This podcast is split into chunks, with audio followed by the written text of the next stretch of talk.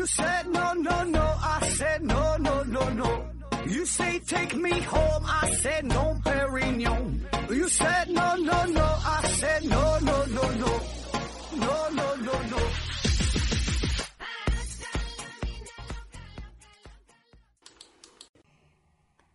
拼命探索，不计后果。欢迎您收听《思考盒子》，本节目由喜马拉雅平台独家播出。呃，最近天气非常热，所以呢，大家呀注意，嗯、防暑降温啊，没事儿多喝点儿凉水。呃，因为天气很热嘛，所以呢，今天我们聊一个神秘的组织，叫骷髅会。呃，这个转折有点生硬哈，这算是一个冷笑话啊，讲个冷笑话，希望给大伙儿降降温。嗯，说这个骷髅会啊，骷髅会，这个有听过的朋友，有没听过的朋友。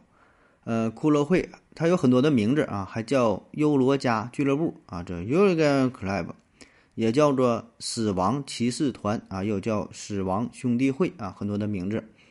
那这个组织啊，呃，相当富有传奇色彩。据说呀，它是操纵着整个美国的政坛。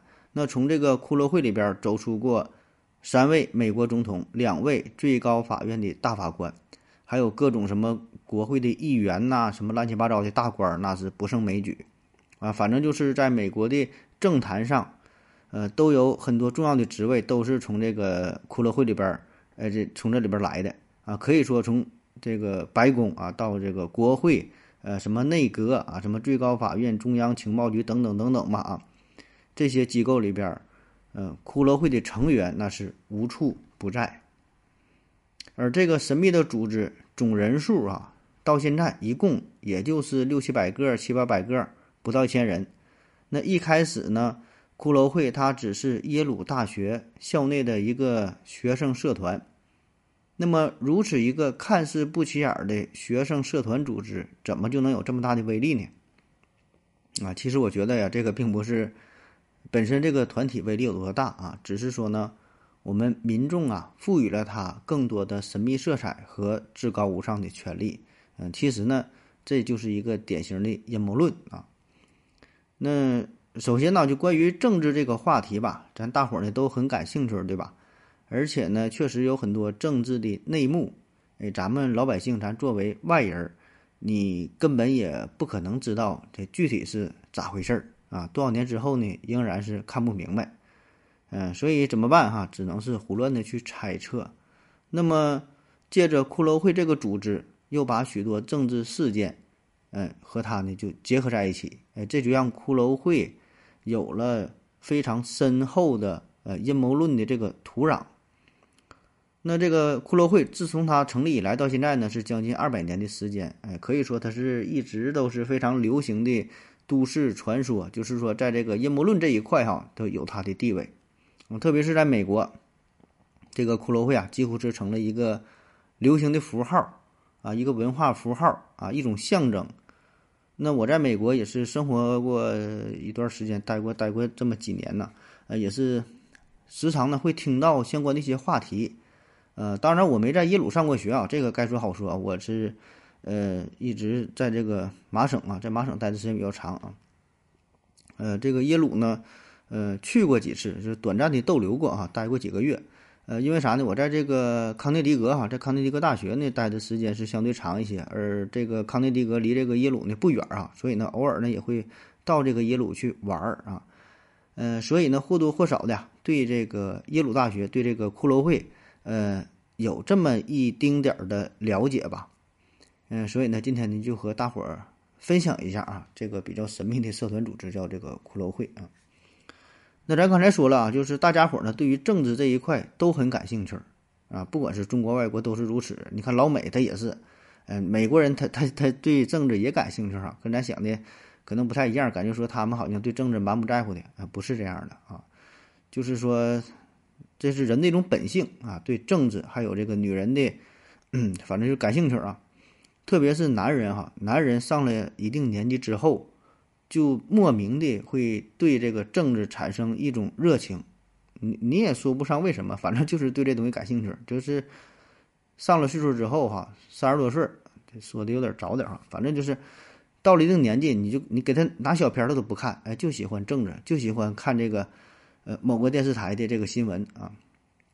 你想想，大夏天的，呃，吹着空调，躺在沙发上，拿个凉啤酒，吃点花生米，看看这个政治相关的新闻，非常惬意的事儿啊。这里边真真假假的啊，就是男人都喜欢看这个东西。那一提到美国，我们首先想到的就是关于什么自由啊、平等啊、呃、天赋人权呐，对吧？想到都是这些字眼儿。而且呢，美国也一直把这些思想作为炫耀它政治体系优越性的一个标签儿，对吧？自由平等。然后呢，一说到别的国家，哎，就抨击你说你们不平等，你们没有人权啊。这个是这个美国还常干的事儿。那确实，美国从一七七六年建国以来。一直都是联邦共和制。那美国这个宪法第一条就说到，合众国不得授权，呃，不得授予任何贵族头衔儿，啊，就说啥就是平等嘛。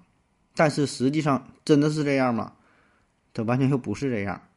哎，美国的政治这里边的水很深啊，完全不是他宣传那个样子。那迄今为止，美国到现在四十六任总统当中，呃，有两对父子。啊，亚当斯父子和这个布什父子有一对祖孙，啊，这是呃第九任总统，呃威廉·亨利·哈里森和他的孙子本杰明·哈里森，还有一对堂兄弟啊，还有这个叔侄关系，就很多亲属的关系。那据统计，其中呢有二十四位总统和另一位总统呢有这种亲戚的关系，啊，所以这个占基本就占了一半了，对吧？那比较有名的，咱们还听过，呃，亚当斯家族。肯尼迪家族、布什家族、罗斯福家族，对吧？这都是政治上很大的家族。那除了说总统，那还有很多的政客啊。咱说什么叫什么议会呀，什么什么各种各种党派呀，哎，这里边都有着非常深厚的家族政治背景。啊，当然这事儿也很好理解，对吧？你家族政治背景必然呢，呃，会对他的后代啊，对他的这个从政经历。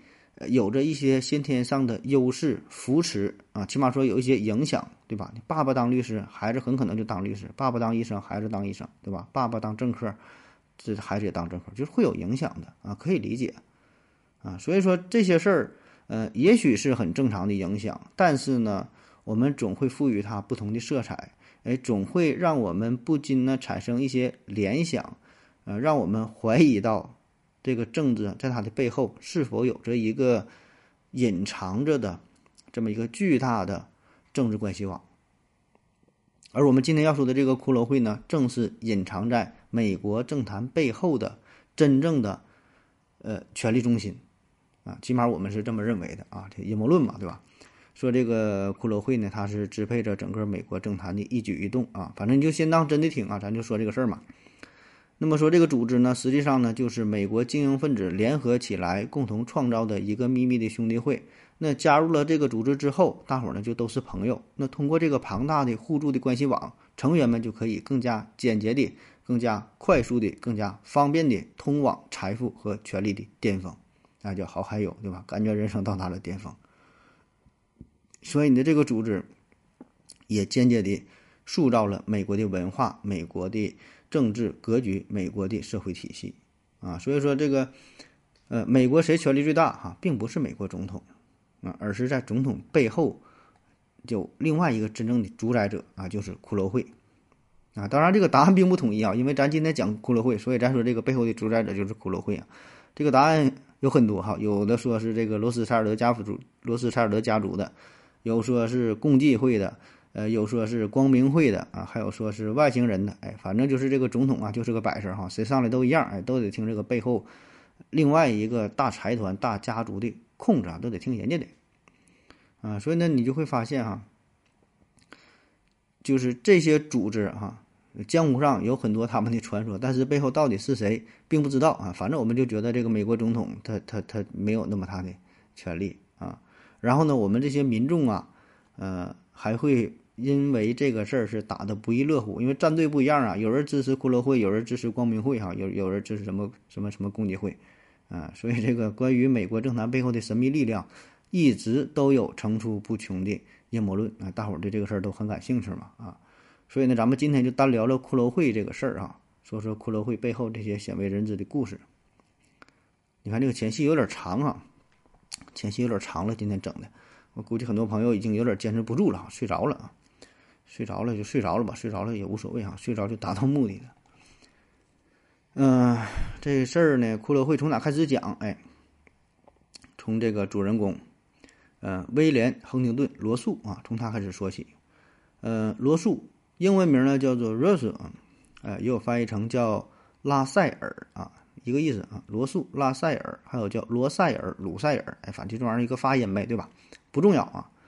呃，我们今天就管他叫罗素了啊，因为比较简单。这个罗素啊，他是出身于美国非常。著名的一个家族叫罗素家族，哎，也是有头有脸的。这个家族呢，非常的富裕，嗯，为啥呢？因为他家是卖鸦片的，啊，而且不是小打小闹哈，是正经的走私集团啊。这是美国最大的鸦片走私集团，啊，这个威廉·亨廷顿·罗素，他有一个堂兄啊，他的堂兄呢，正是这罗素公司的大老板，世界著名的鸦片贩子啊，塞缪尔·罗素。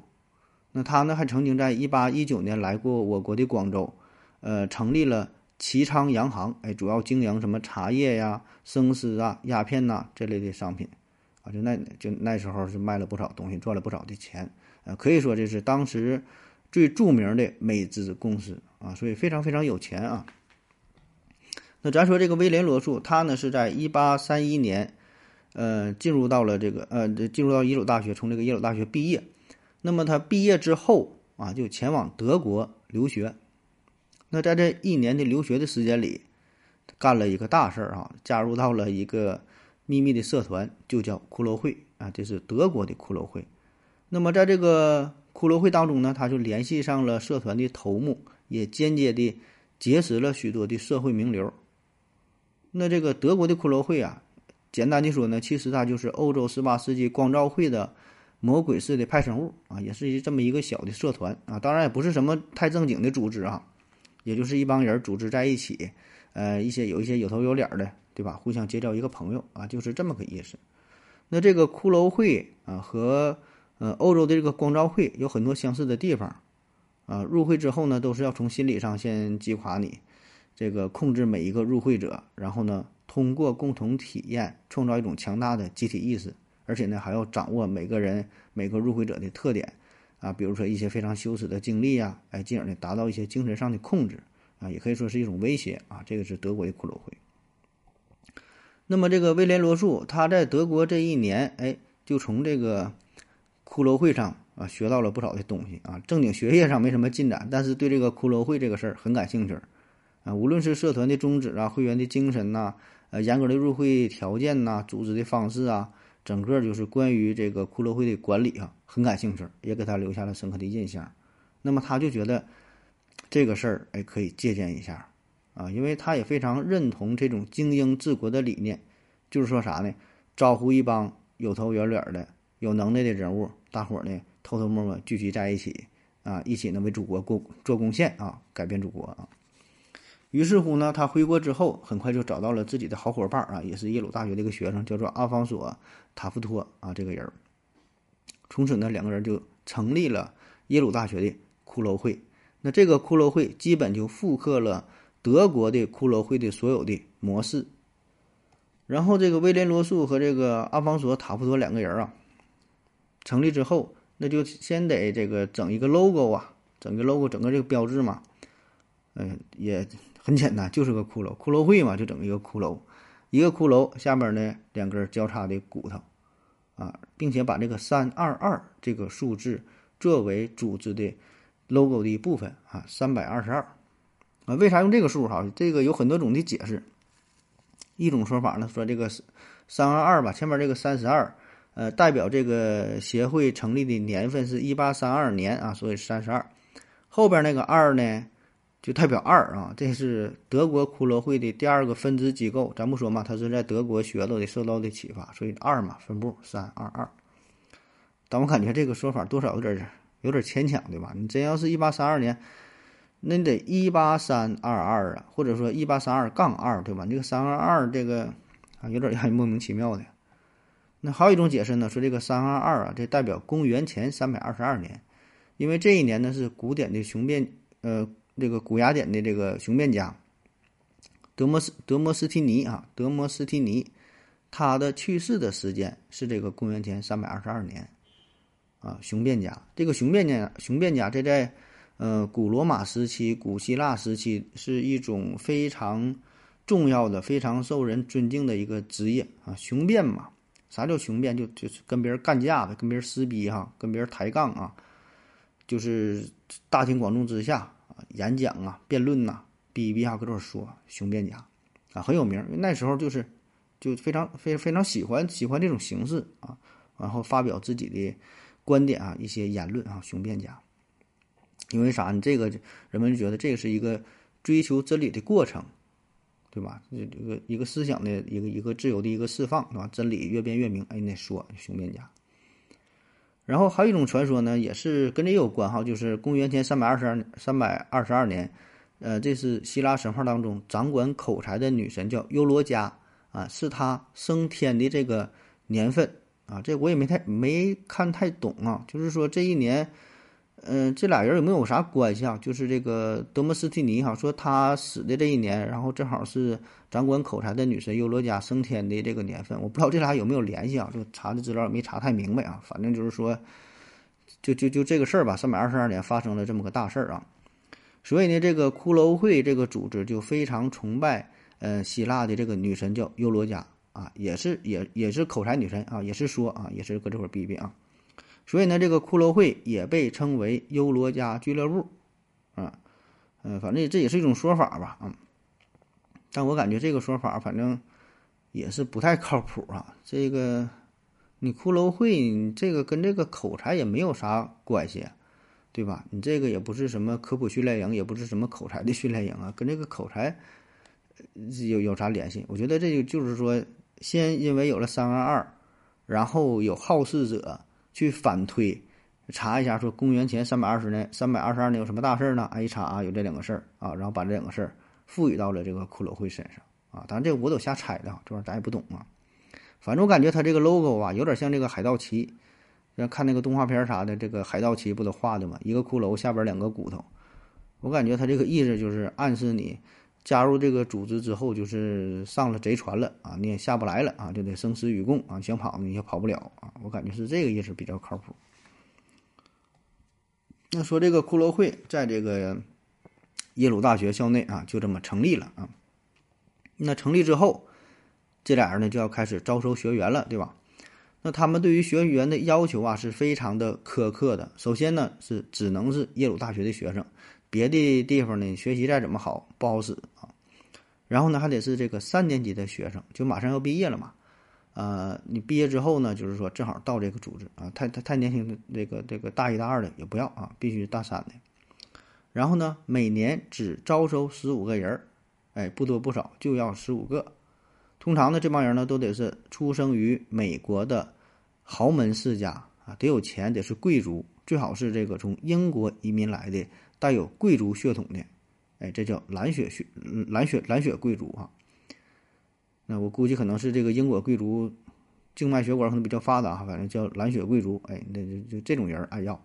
其次呢，还得是受过非常良好的精英式的教育，啊，就是说你这有钱不行啊，血统还得正，然后呢身体还得好，热爱运动，呃，什么踢个球啊，跑个步啊，健身呐，哎，要有竞争的精神。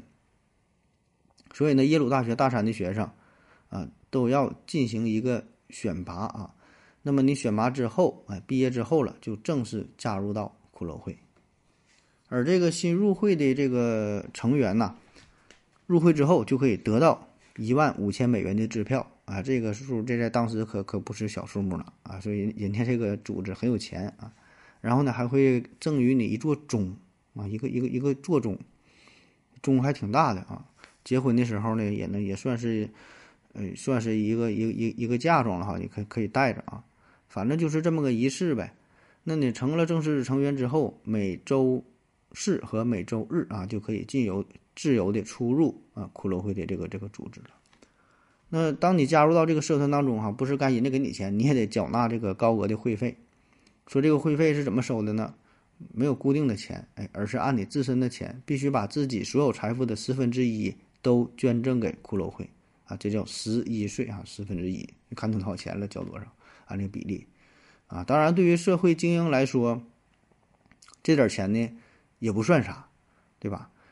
而且呢，你加入骷髅会之后，给你带来的好处非常非常多啊。这个俱乐部它可以保障每一名成员，你这一辈子吃喝都不愁，就不不用考虑金钱这个事儿。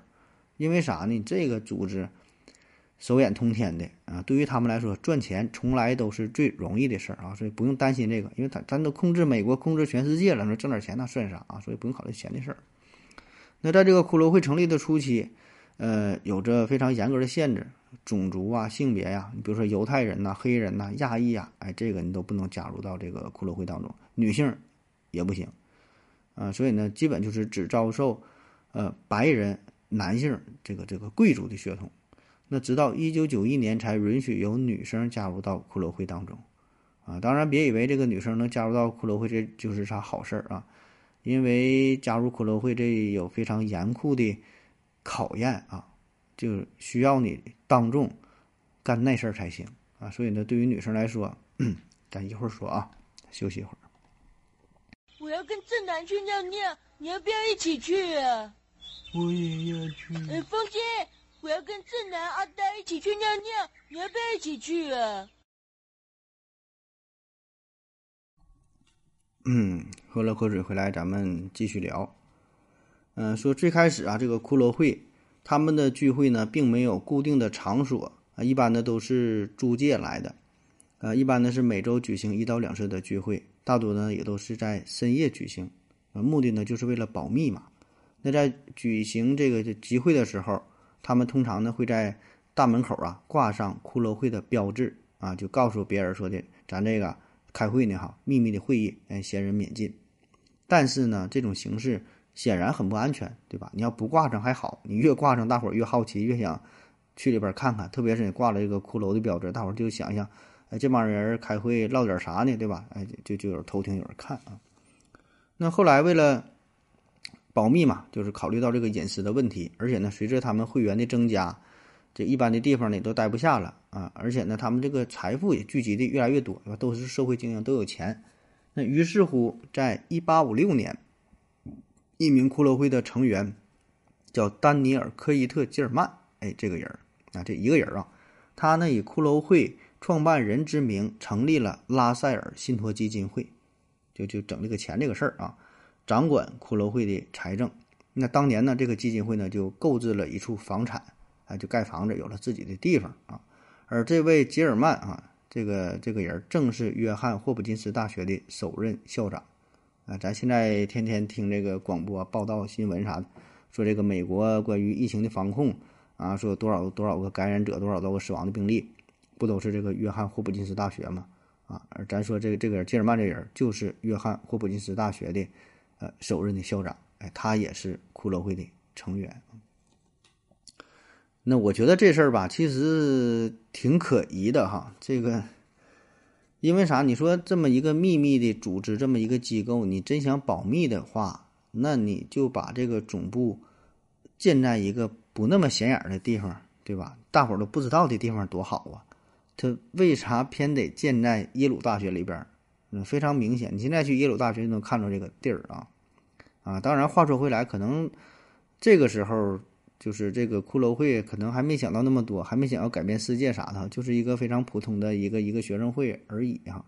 总之哈，他们把这个总部就建在了耶鲁大学校内啊。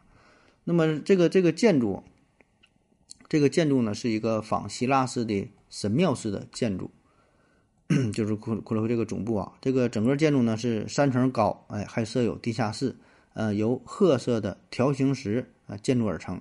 整个这个建筑呢是。都是这种封封闭的状态，几乎是没有窗户，可能就有两三个非常窄的窗户，也常年也不打开。大门呢也是，呃，常年紧锁啊，谁也进不去。就整个看起来呢像个神庙啊，但是又有点像这个坟墓啊。反正看起来就是给人一种挺阴森恐怖啊、庄重压抑，反正那样式儿的啊。所以呢，外人呢管这地方它就叫墓地啊，而内部人士就是骷髅会的人儿哈，管这个叫神庙。那说这个神庙，说这个建筑上边儿，这个这个屋顶上边呢，还可以停靠好几架直升飞机，我估计可能是因为这帮人都很有钱嘛，对吧？有一些高端人士直接坐飞机就停这块儿来了啊。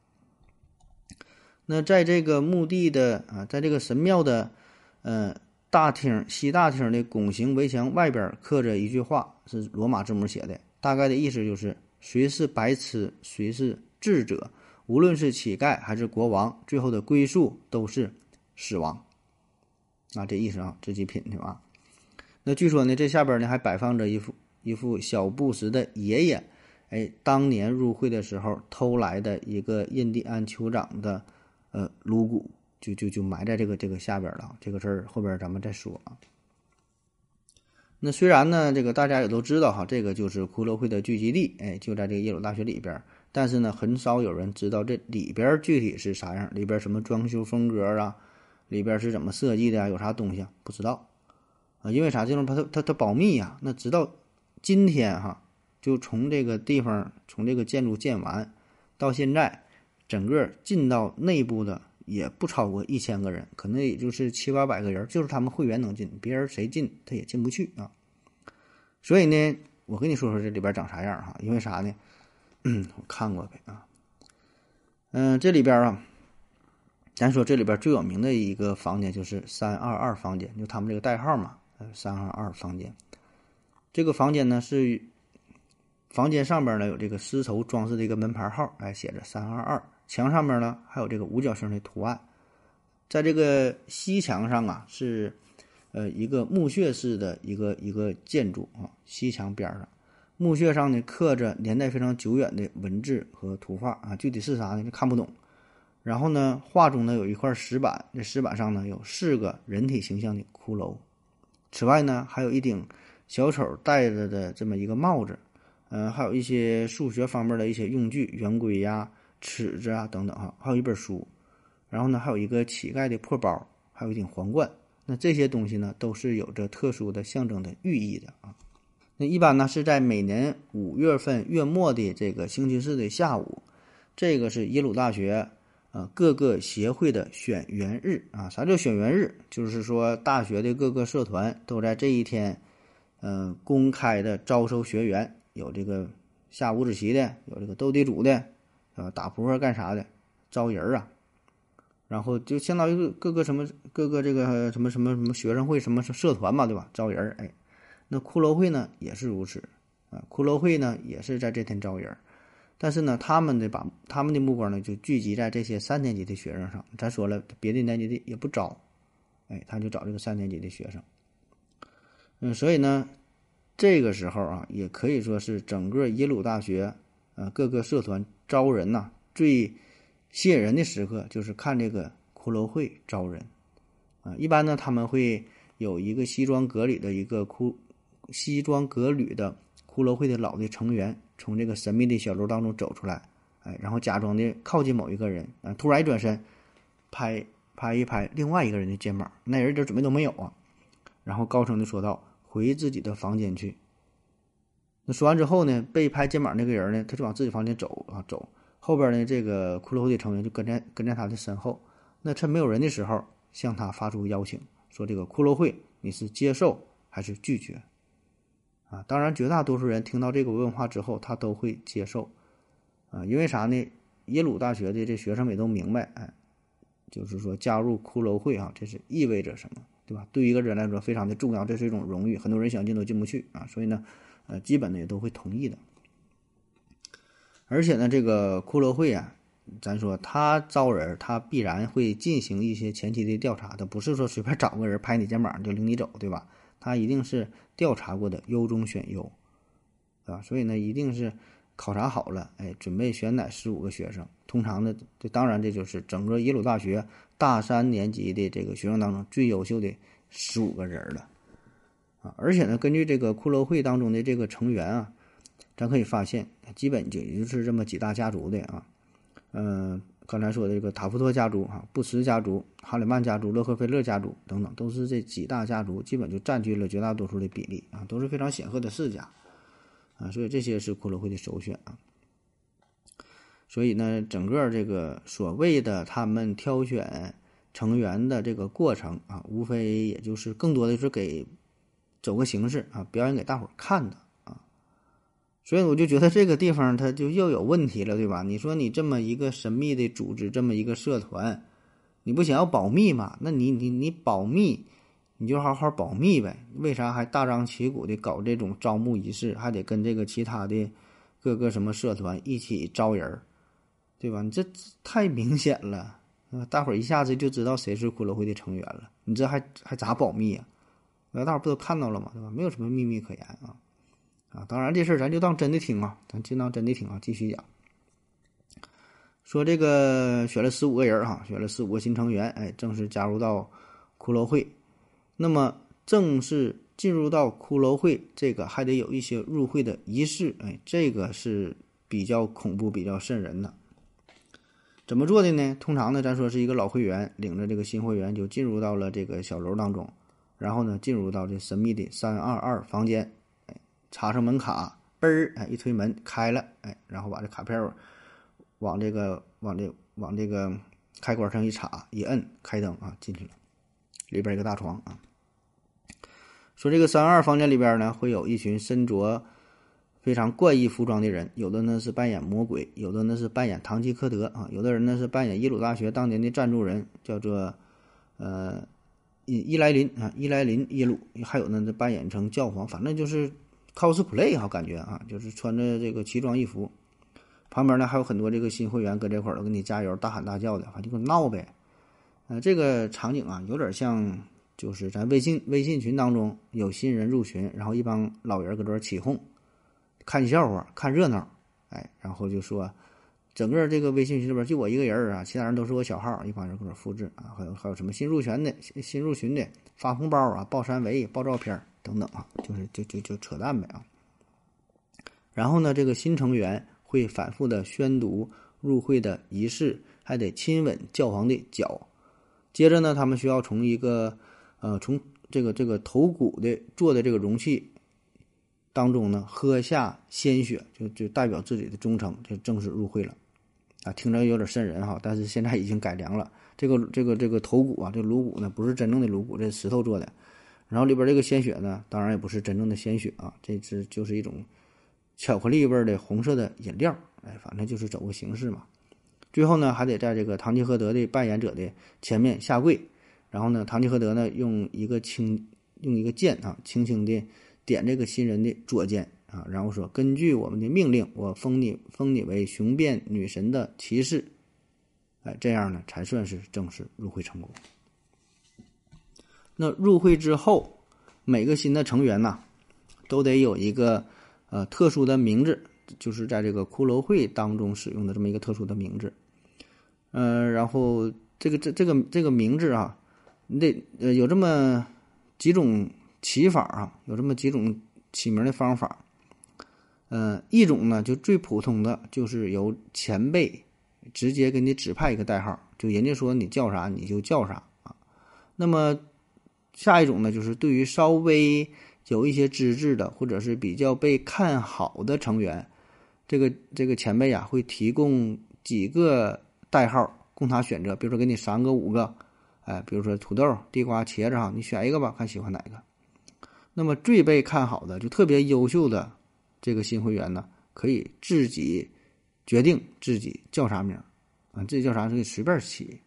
啊，所以呢，这个代号啊也会千奇百怪啊。比如说，有的叫什么什么什么高个的恶魔呀，有的叫什么哈姆雷特呀，我喜欢看小说的吧。有的叫什么狗蛋儿啊、二柱子，就随便啊，全凭自己喜好。那这里边呢，比较有有意思的就是这个布什啊，布什，他呢刚入会的时候，就是大伙儿比较看好，给他一个自己呃选择起名的机会啊，让他自己随便选。但是这个布什他就不知道自己应该选啥好了，所以呢，这就大伙儿就管他只好管他叫临时，就是临时啊，临时名叫临时。然后布什一听，哎，这名儿也挺好，那就叫临时吧。所以呢，在骷髅会当中，呃，大伙儿就都管这个布什叫临时，哎，这是他在在这个骷髅会当中的这个名字啊。那关于骷髅会的入会仪式。呃，还有很多这个乱七八糟的传说哈，比如说这个早期的入会仪式还得呢，必须进入到泥浆当中，就全身赤裸的，光着屁股在这个泥浆当中进行摔跤，摔跤之后呢，还得接受鞭笞之刑，就拿片这个皮鞭子蘸凉水，叮咣一顿抽一顿打，这就代表着这个在旧世界中死亡，在新世界中重生啊，重新开始那个生命啊。而最让人毛骨悚然、悚然的接受不了的，就是这个新会员要求啊，赤身裸体的躺在一口棺材里边，一边 S Y 啊，一边呢当众讲述自己的性经历，而且呢要讲那个最不堪的、最难以启齿的，就是心中最最深层的秘密，哎，你都得讲出来。而且呢，这个讲述的过程大约要一到三个小时，那得得说老多了，是吧？那么这个目的呢，就是说这个新会员要向老会员呐暴露出自己最隐私、最最最不堪的一面儿，就说明啥呢？这大伙儿啊，彼此之间没有什么秘密可言，而且呢，将来也许有一天有人要背叛呐啥的，要脱离这个组织的话，那么呢，其他成员也可以用这个事儿作为要挟，对吧？你看我你这个小秘密我们都知道了啊。当然，对于这种说法呢，骷髅会议的成员他们是否认的哈，他们。他们说这个咱咱可没有这么恶心的事儿。那更靠谱的说法是啥呢？就是这个会员，咱不说嘛，每年招十五个这个会员。这个会员呢，一般在大四的时候，那每周日的晚上，这个新会员呐，他们彼此之间呢要讲述自己的性经历，啊，也就是讲一讲而已啊，没有说的那么那么那么还得躺在棺材里讲啊那样。然后咱刚才不说了吗？从一九九一年开始，骷髅会开始接受女成员。哎，接受女成员呢，也得是这个过程啊。就这个仪式呢，并没取消。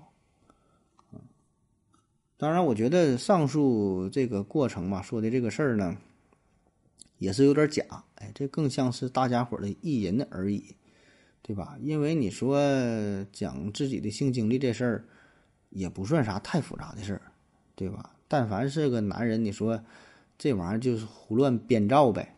瞎说呗，这谁知道真假呀，对吧？谁谁还没看过几个日本小电影？你把这里边的剧情你讲出来就就就完事儿了呗？哪有那么多真事儿啊？所以我觉得这个没啥难的。而且说你想用这事儿来威胁这些成员的话，你也威胁不了。就是这帮人这档次到了这个地位的话，他根本也不会在意这些屁事儿，对吧？而且本身他们那个国家就是对于性这个事儿就非常的开放。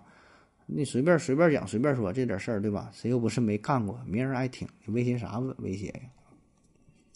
那好了，好，再再咱继续讲，说这个骷髅的新成员，呃，每年招收这十五个人。那在毕业之前呢，他们呢一般每周啊都会聚会一次，这几个人就是聊一聊呗，增进互相之间这个这个感情啊，思想上进行一些沟通啊。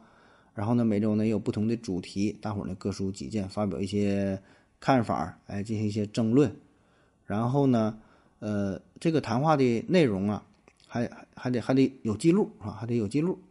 那么这个记录呢，以后也都会被妥善的保管在骷髅会的总部当中。据说呢，一些早期的会议记录啊，呃，已经被公开了，现在呢就放在耶鲁大学的图书馆之内啊。所以说这个事儿，咱说这个事儿吧，确实有哈，确实有骷髅会，确实有很多优秀的人，确实他们也有。呃，这些入会的仪式啊，一些过程确实也有，对吧？也谈话了，有也有记录了啊，这个确实是有，但是并没有我们想象的传说的那么严重，对吧？无非是会议记录，这个算啥呀？大伙儿聊天说一说重要的一些言论，那就记下来了呗。那到了这个学期快要结束的时候，那么这些新成员呢，呃，就要聚集在一起，然后呢，一起到一个小岛上。啊，叫鹿岛啊，到这个到这个地方去聚会，呃，目的也是啥呢？就是嗯，相当于一个团建呗啊。鹿岛啊，这个这个这鹿岛这个不是不不不是日本的鹿岛啊，这是在美国纽约州北部的圣劳伦斯河，哎，在这地方的一个鹿岛也不大，大约也就是四五十英亩这么一个私人的一个小岛。那这个是在二十世纪初由一个骷髅会的这个会员，捐赠的啊，赠给了这个这个骷髅会啊，也作为骷髅会会员的一个休闲度假的这么一个地点。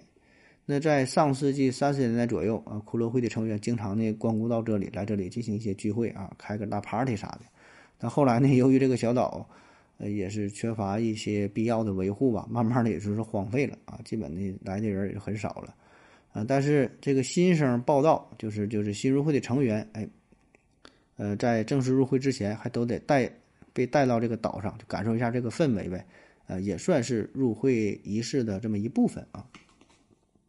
那由于参加骷髅会的基本都是美国的名门望族啊，什么布什家族、庞蒂家族、哈里曼家族、洛德家族啊、菲尔普家族、洛克菲勒家族、塔夫托家族啊、古德伊家族、佩恩家族、惠特尼家族等等等等，反正就都是牛逼人啊。所以呢，他们内部啊也是鼓励大家尽量保持呃内部之间的通婚联姻。对吧？肥水不流外人田啊，所以呢，这样的目的就是想要保持整个贵族血统的一个纯净性，呃，同时呢，也可以打造这个骷髅会它的整个的这个这个一个王朝的一个权力啊，财富的联盟，对吧？就亲上加亲啊。当然，这个也可以说是每个神秘家族不成文的规定，对吧？绝大多数的阴谋论也都是这个套路啊。这样的一个好处就是可以保密嘛，最大限度的不让内部的这些消息。暴露出来啊！好了，咱再休息一会儿。我要跟正南去尿尿，你要不要一起去啊？我也要去。哎，风姐，我要跟正南、阿呆一起去尿尿，你要不要一起去啊？嗯，好了啊，尿过尿回来，咱们继续聊。骷髅会的一位成员叫亚历山德拉·罗宾斯啊，曾经说过。多年以来呀，骷髅会好像是一个世袭精英的孵化器，会员之间呢互相提携，啊，骷髅会的力量不断的扩大，通过骷髅会就形成了庞大互助的网络，每个骷髅会成员都拥有着通向美国财富和政治核心的捷径。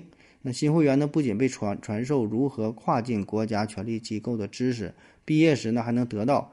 以往历届骷髅会会员的花名册，那这个花名册上面的一排排的名字啊，就意味着通往权力和财富之路的登天登天阶梯。所以呢，就可以说哈，这个骷髅会，这就是美国是精英社会的一个一个缩影。那这里边呢，包括美国政界、商界、教育界、传媒界等等等等各个领域的重要人物啊。在政界上呢，有三位美国总统嘛，还有什么很多的什么大法官。什么国务卿、国防部长，什么中中中中情局局长、议员等等等很多。那咱就说说这个总统啊，说有三位总统嘛，都是谁呢？第一个总统啊，这个就是骷髅会的创立者阿方索·塔夫托的儿子啊。咱说当年罗素和这个呃阿方索·塔夫托说这俩人创立了骷髅会嘛，而这个阿方索·塔夫托后来就成为了共和党的成员。那在仕途上仕途上是顺风顺水。还曾经担任过美国陆军部长和司法部长，美国驻奥地利的大使，驻俄国的大使。那这个阿方索·塔夫托呢？他有两个儿子哈，后来呢也都是考上了耶鲁大学，后来呢也都是加入到了骷髅会。那大学毕业之后，一个儿子是开始涉足报业，就卖报纸啊，开创了美国报业的媒体帝国；另外一个呢，也是走上了仕途啊，并且最终成为了一九零九年的美国总统啊，这就是威廉·塔夫托啊。那后来，这个塔夫托家族也是美国政坛上的常客了啊。这是这是第一个总统。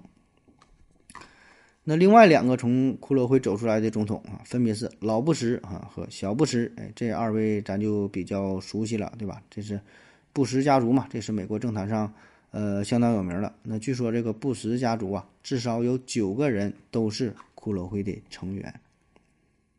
那最早入会的。这就是小布什的爷爷哈，老布什的爸爸叫做嗯普雷斯科特布什。他呢是呃耶鲁大学一九一七年的学生。那在加入到骷髅会之后，一直是左右逢源啊，非常非非常非常厉害这个人哈。后来成为了美国国会的参议员。那前面说了，他曾经偷了呃印第安阿帕奇部落酋长叫做呃赫罗尼莫啊，从他的这个墓中是偷了这个酋长的。颅骨，然后献给了骷髅会啊，因为你不叫骷髅会吗？我就给你偷个骷髅就献给你，为了为了表决心。嗯，所以呢，这个骷髅会也是把把这个玩意儿也是给保存了保存了起来啊。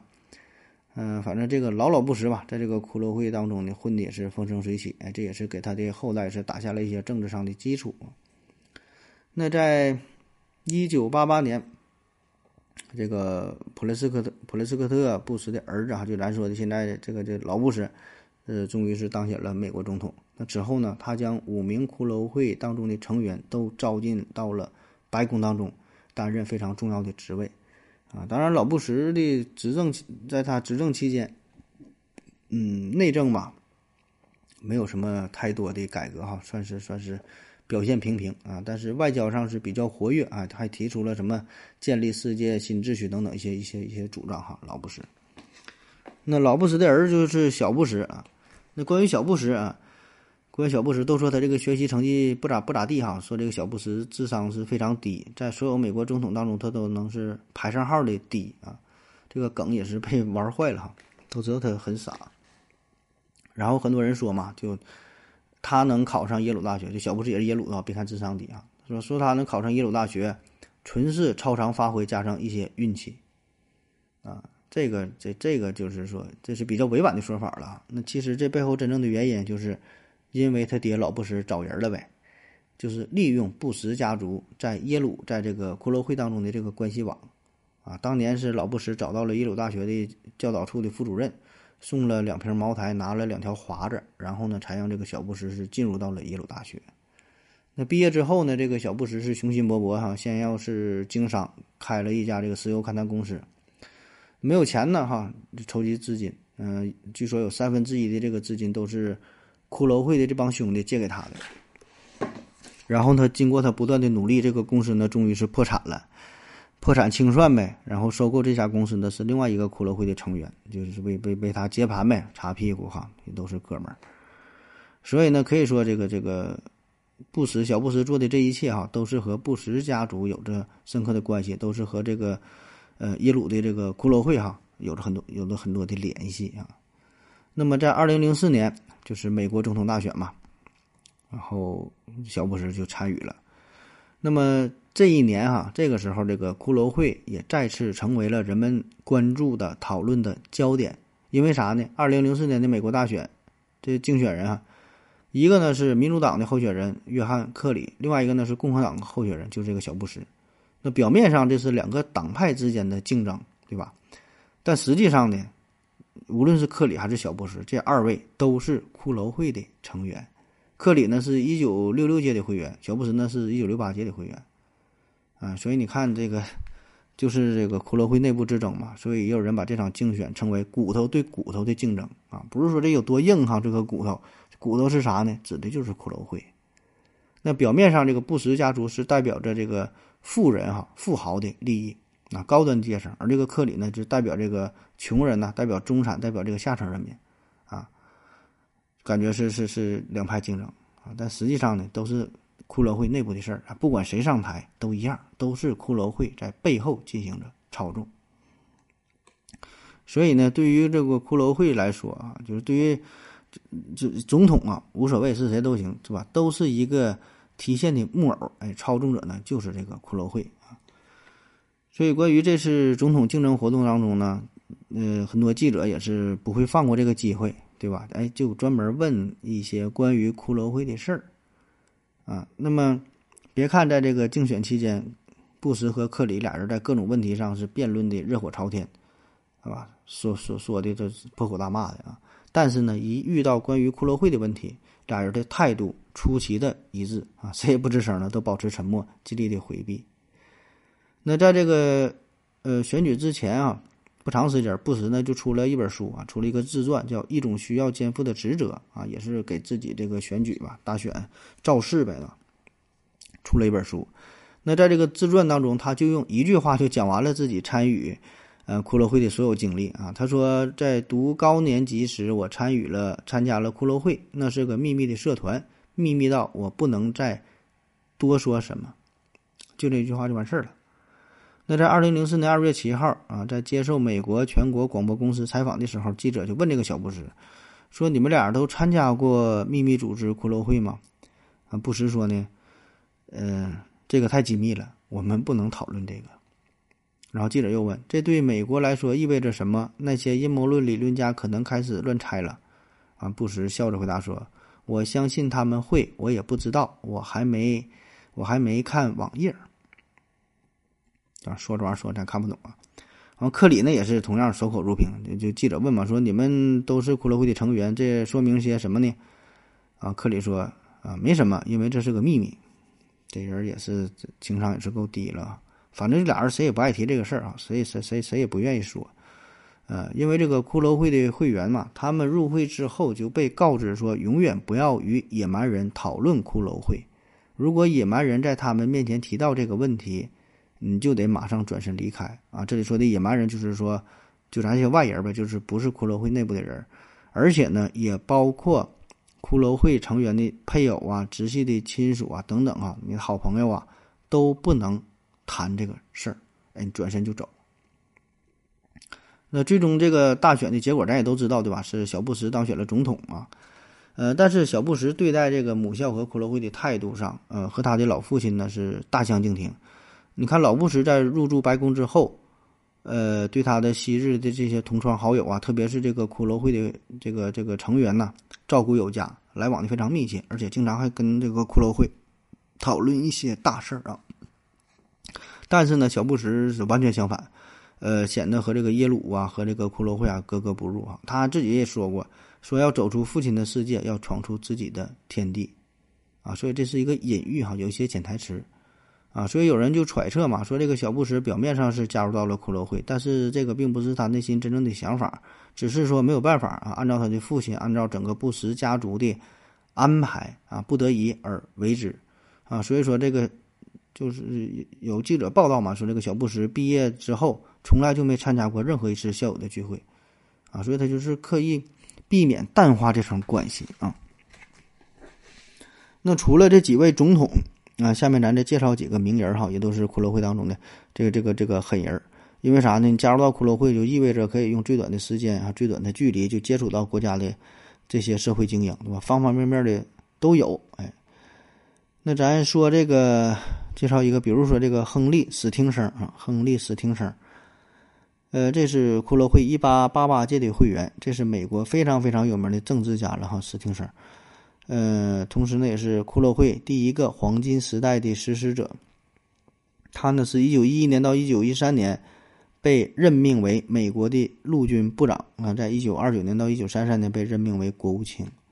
那他从政三十多年的时间里，曾经为七位美国总统服务过啊，你看他他伺候过七个总统，你你就想吧。这有新总统一上台都得向他扫听美国政坛的内幕啊！就他他门儿清哈，他比这个总统都厉害，那可以说是政坛上的不倒翁。所以呢，在他的手中，这个骷髅会有了很大的发展。呃，骷髅会里边的几大家族啊，也正式开创了美国社会政商二元结构的大融合啊。比如说，有掌管铁路和军火产业的惠特尼家族啊，有这个掌管铁路和金融产业的庞蒂家族，什么？哈里曼家族等等啊，这些这些大家族啊，彼此之间的这个往来呀、交流啊，也是越来越多。哎，这个就是啊，指定生哎促成的。那不光是这个政界啊，这个商界、文化领域、传媒呀、体育啊等等，都都都有这个骷髅会的成员，影响很大啊。比如说摩根史丹利的创始人之一，呃，就是哈罗德·史丹利啊，这个也是骷髅会的成员啊。当然，这这个史丹利和这个史丹利复合肥这个没啥关系啊。还有这个媒体巨头啊，叫亨利·卢斯啊，这这咱没听过对吧？这这也是骷髅会的成员。这人没听过不要紧哈，他呢是创办了当今美国最具有影响力的杂志《时代周刊》，哎，就是他创的，干媒体的啊。还有这个体育方面哈，美式橄榄球之父啊，沃尔特·坎普啊，他呢是曾经带领过耶鲁大学获得过1888、1891、1892年的三届的冠军。嗯，还有这个科学方面也有啊，叫莱曼斯皮彻，哎，这是著名的天体物理学家，他呢很早就提出过，呃，就是构想哈，类似哈勃望远镜啊这种观测宇宙的方案。那在二零零三年，美国就发射了一个斯皮彻太空望远镜嘛，这就是用他的名字命名的啊。嗯，对天文学稍有了解的，我想咱很多朋友都听过这个斯皮彻啊太空望远镜啊。那这位呢也是这个骷髅会的。嗯，还有这个弗雷德里克·华莱斯·史密斯啊，这是咱也没听过哈。他干啥的呢？哎，创立了联邦快递啊，联邦快递的创始人，这全国最大的，呃，这全球最大的快递公司了。呃，也是他也是骷髅会的。他呢和这个小布什啊，和这个克里啊都是好朋友哈。据说呢，《阿甘正传》的原型，哎，就是这位大哥啊，黑人。还有这个商政两条道哈，黑白两道混的都很开的。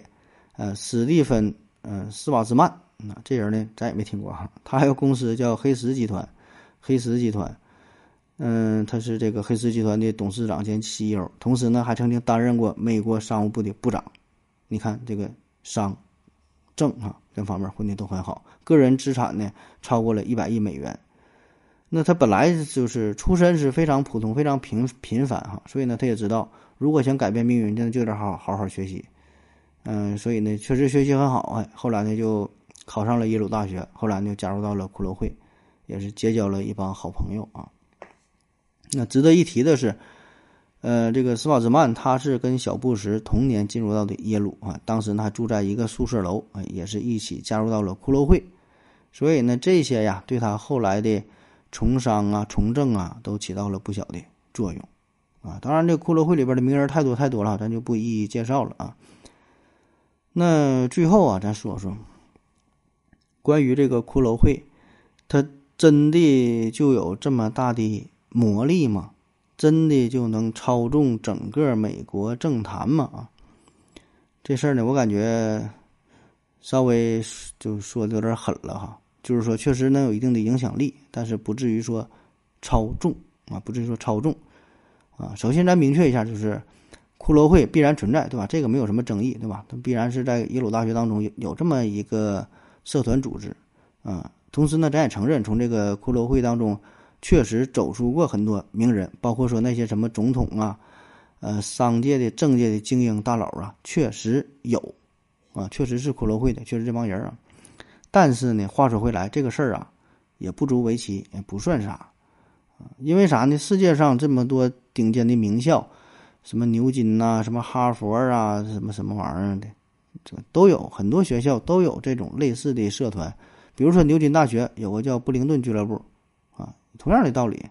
本来呢，这是一个以狩猎板球为主的这么一个学生会，后来呢，名气越来越大，哈，也是招收一些贵族啊，一些富家子弟。那从这个俱乐部走出来也有很多英国的呃政界的商界的名人，好像伦敦市市长还有谁，好像就都是从这来的，对吧？因为啥？内部也有一些联系啊，对吧？也有一些互相帮助呗。所以呢，这个事儿很好理解啊，对吧？这些名校那这些社团当中内部的成员必然会有一些联系的，对吧？这个事儿太正常了，对吧？你加入这些社团就是一种很简单的、很有效的拓展自己人脉的方式。啊，所以说很多很多学校念什么 MBA 呀？你以为真的就是说你能学到一些知识吗？并不是，学啥不重要，念这些学校是干啥的？教人的，哎，拓展你的人脉，拓展你的关系，然后你这事儿就好办了。哎，那么多老大哥随便带带你，你就你就你就起来了，对吧？所以说做生意就需要啥？就是人脉，就是关系，就是信息，就是资源。不是说你学书本那些东西，学那玩意儿有啥用啊？对吧？那些东西最最不重要啊。所以说你上学嘛，对吧？加入什么社团呐、学生会啊，这个这个才真是重要的事儿。交朋友，而且呢，确实不管是外国，咱中国也有对吧？很多大学都有这都有这种社团嘛，都有这个校友会嘛。所以呢，耶鲁大学的这个骷髅会干这些事儿也不足为奇，可以说是太正常了。每个学校都是这么做的。对吧？特别是一些名牌的、有名的学校、有名的社团，对吧？它本身就是精英阶层的社交的场所，啊，不足为奇。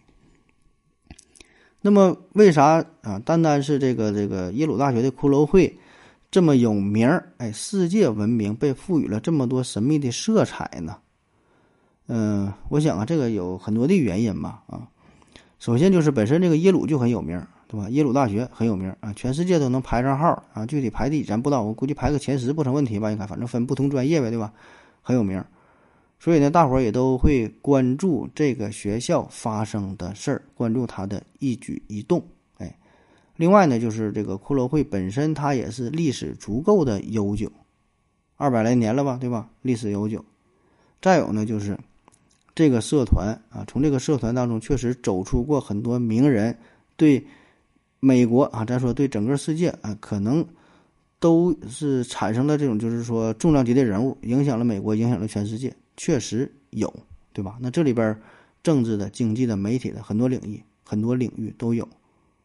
所以呢，作为我们外人来说，咱们很自然的就喜欢把这些乱七八糟的东西结合在一起，哎，赋予一些神秘的色彩，对吧？咱不说了吗？咱们都喜欢阴谋论啊，咱都喜欢聊这个政治的话题，大伙儿都关心这个事儿。而且呢，美国它有一个特殊的地方，咱说它是这个联邦制的国家啊，不像是英国、呃什么西班牙、荷兰等等哈，这个欧洲这些老牌劲旅、老牌的国家，他们都有这个皇室啊，都有这个王室啊，都有这个贵族，对吧？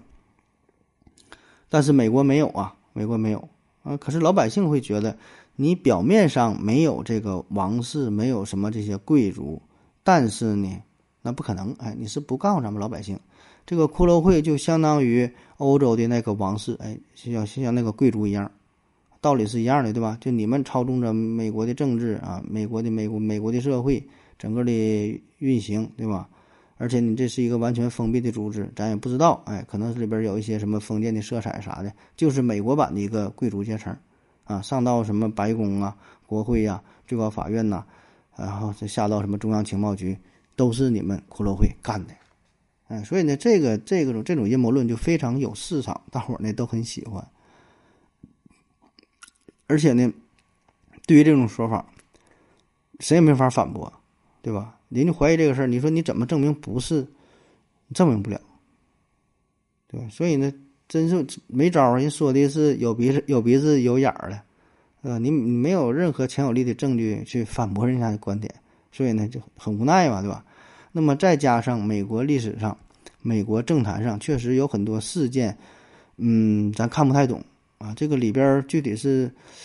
内幕啊，是巧合呀，阴差阳错啊，确实直到现在也没解密，没有一个很好的完美的回答，对吧？包括美国一些外交政策呀，就说原子弹的研发呀，登月啊，冷战呐，到这个总统肯尼迪什么这些遇刺啊，水门事件呐，等等等很多事儿哈，很多乱七八糟的事儿，就很多呃不太容易让正常人理解的事儿啊，真心是看不懂。所以呢，我们自然就会觉得这背后啊，一定是有着一股非常神秘的力量在操纵着这一切，在安排着这一切啊。因为正常来说，这事儿它是不会发生的，对吧？啊，同时呢，我们也说了，骷髅会里边还有啥呢？就是这个媒体的打卡，除了从商的、从政的，还有干媒体的啊。咱不说有这个这个《时代周报》了吗？对吧？很多杂志啊、报纸啊、电视啊，哎，这个大咖。对吧？那么这些媒体人，他们就可以操纵整个社会的舆论，哎，可以带节奏，哎，可以引领方向。哎，那你看，不知道您各位是否还记得我们之前讲过一个神秘的俱乐部哈，彼得伯格俱乐部。这里边一比较就会发现它有很多相似的地方。哎，就是这些神秘的俱乐部，除了政治和经济上的控制，还有一个啥呢？就是操纵媒体啊，操纵媒体。说这些神秘的组织。它为啥能够控制世界呢？对吧？这边一个重要的原因就必然，它得得是整这个媒体这一块啊，媒体。所以呢，它这些事儿哈，这几方面都站住了之后，这个阴谋论这个事儿，它它它就能自圆其说了啊，更是攻破不了啊。就是任何我们看到的消息，都是人家媒体故意让你看到的，背后的真相你永远不知道啊。人这个媒体给。隐藏起来了，完全可以操纵舆论呢。所以呢，对于这种阴谋论，真真是你也没法说哈，你就当真的听啊。那好了，哈今天节目基本就是这样啊。反正不管这事儿真假有没有啊，都不重要，跟咱你说有啥关系吗？对吧？一毛钱关系没有。对于咱普通小老百姓来说，无所谓啊，爱谁操纵谁操纵，对吧？咱该上班还得上班，一个月挣的挣这个三千五的工资，对吧？咱就听个热闹就完事儿了啊。好了，感谢您各位的收听，谢谢大家，再见。